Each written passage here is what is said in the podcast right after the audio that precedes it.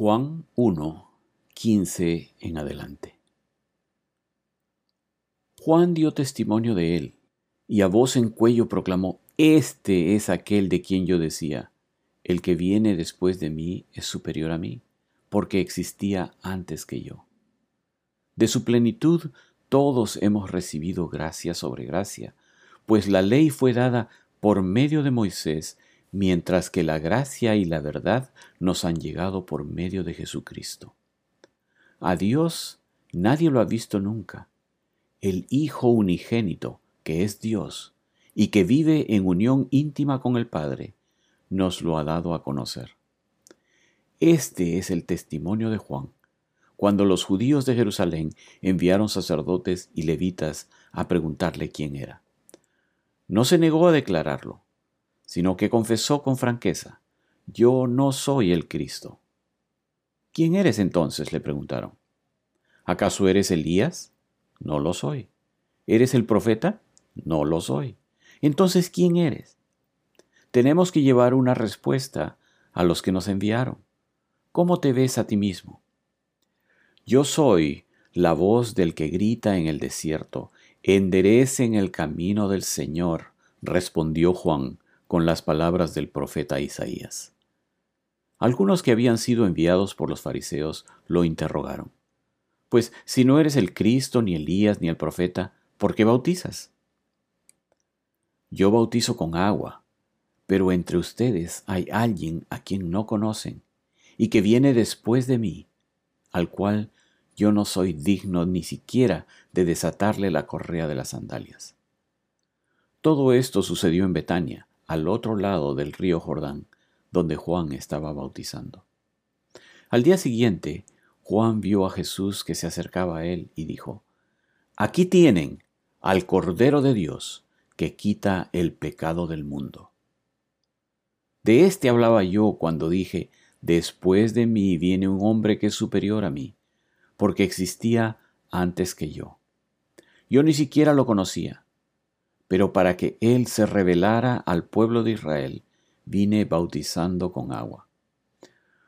Juan declaró, vi al Espíritu descender del cielo como una paloma y permanecer sobre él.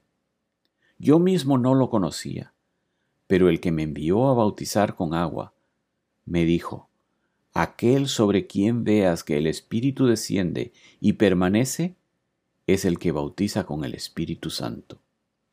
Yo lo he visto y por eso testifico que este es el Hijo de Dios.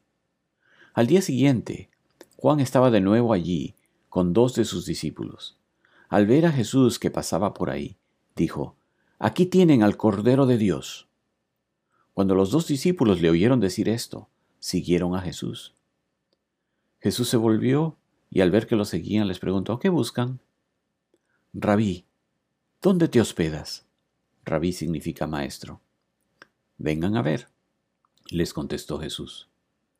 Ellos fueron, pues, y vieron dónde se hospedaba, y aquel mismo día se quedaron con él. Eran como las cuatro de la tarde.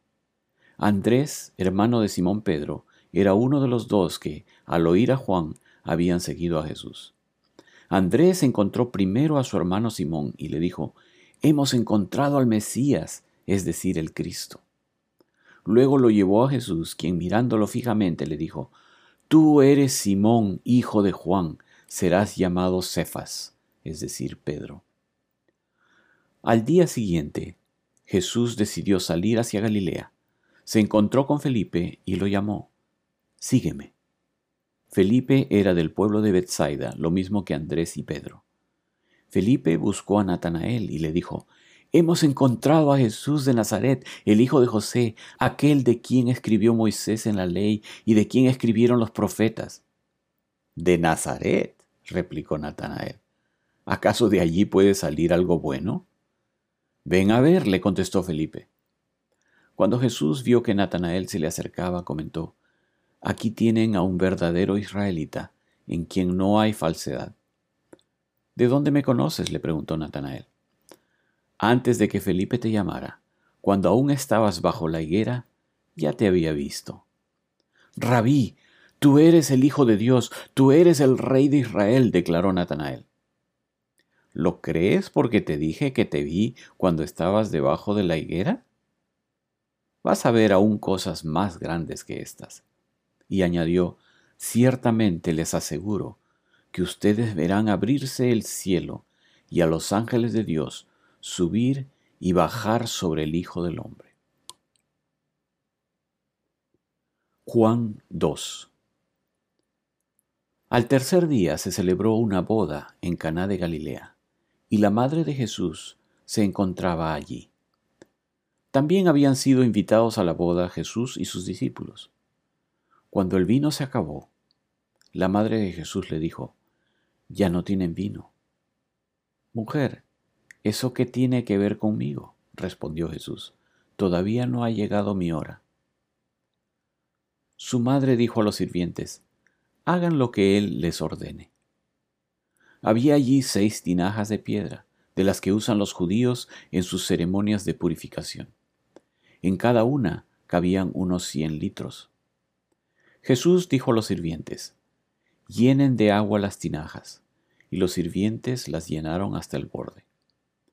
Ahora saquen un poco y llévenlo al encargado del banquete, les dijo Jesús. Así lo hicieron. El encargado del banquete probó el agua convertida en vino sin saber de dónde había salido, aunque sí lo sabían los sirvientes que habían sacado el agua. Entonces llamó aparte al novio y le dijo, Todos sirven primero el mejor vino y cuando los invitados ya han bebido mucho entonces sirven el más barato. Pero tú has guardado el mejor vino hasta ahora.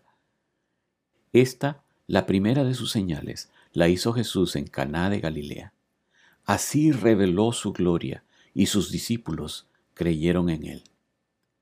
Después de esto, Jesús bajó a Capernaum con su madre, sus hermanos y sus discípulos, y se quedaron allí unos días.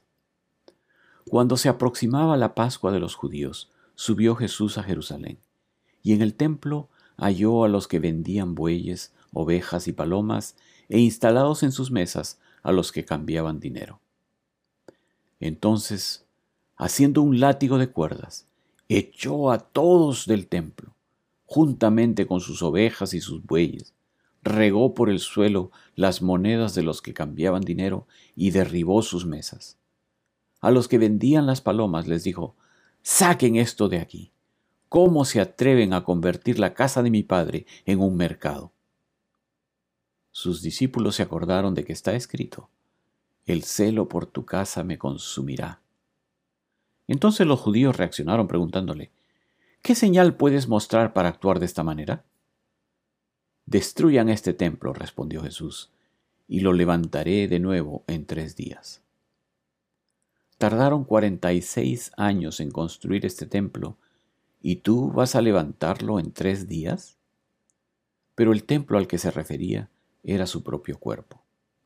Así pues, cuando se levantó de entre los muertos, sus discípulos se acordaron de lo que había dicho y creyeron en la escritura y en las palabras de Jesús. Mientras estaba en Jerusalén, durante la fiesta de la Pascua, muchos creyeron en su nombre al ver las señales que hacía. En cambio, Jesús no les creía porque los conocía a todos. No necesitaba que nadie le informara nada acerca de los demás, pues él conocía el interior del ser humano.